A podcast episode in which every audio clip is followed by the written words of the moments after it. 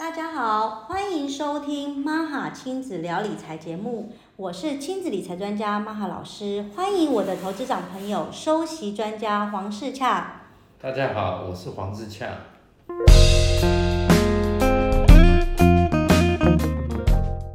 如果有人是六十岁才开始存退休金，这样会不会太晚了？六十岁，呃，这一点就是说，以我自己的经验，或者说我们看到的来讲，哦，真的是越早投资负担越小。对，假设比如说四十岁来讲的话，你就开始去想，投资，那你一个月要将近五万的支出的话，如果你规划六十五岁退休到一百岁，那四十岁投资的成本来讲，每个月所准备的钱，其实才三万多。可如果你到五十岁、六十岁，那每个月要投资的钱，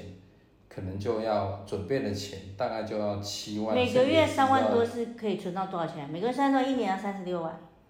你你基本上就是以退休目标，如果你真的是要两千万的数字的话，那个是两千万的状态对嘛？对对对对，其实我觉得，呃，我我分享一下我自己好了。其实我那时候，哎，我还算是很很很认真在想退休这件事的人。哎、我三十五岁就很有概念，就觉得说，哎、我应该要开始想一下我的退休规划，我退休后的现金流要从哪里来。好嗯嗯但后来我发现，其实你有小孩或者是买房子，嗯这些计划都会打乱你的退休规划。嗯，所以其实我真正开始有一点钱，开始把这笔钱做投进去在退休金这个专户里面，我我把它讲成专户好了，嗯大概是四十二岁以后吧，嗯在四十二到四十五岁左右的时候开始有钱可以每个月或每年固定投入，因为我毕竟我的小孩现在才高一嘛，嗯。所以我其实有所谓的子女教育金的支出。那因为投资长可能小孩现在已经很大在工，作对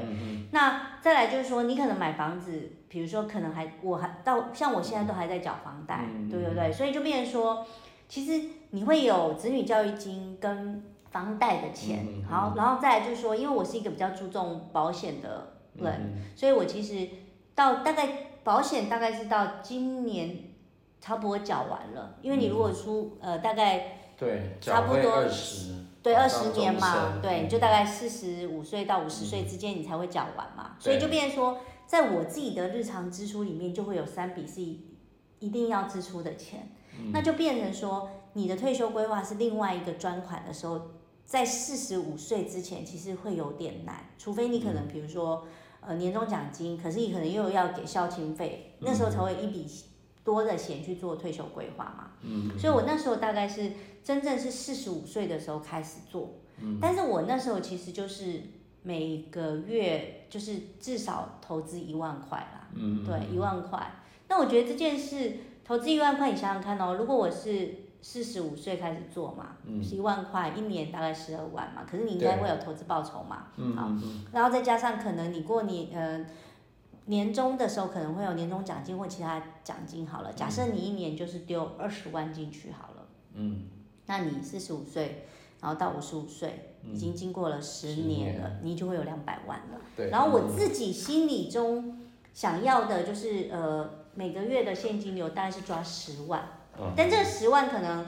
还包括一次的出国。哦，可是如果说你要两次出国，你可能就要把它再提高了，因为你每次你每次出国你就抓一个人至少五到八万，然后你如果要去比较远的国家，你可能就要十万以上了。嗯嗯对，所以我那时候就觉得说，哎，好像这样子才差不多。嗯那我会觉得说，如果到六十岁才要规划，是有点太晚了，尽量逼自己啦。我觉得这个都是要逼自己，逼自己大概五岁五十岁的时候，想办法每个月几个一万块，或一年几个二十万出来。那你至少六十岁的时候也会有两百多万了嘛？没错，那时候你就比较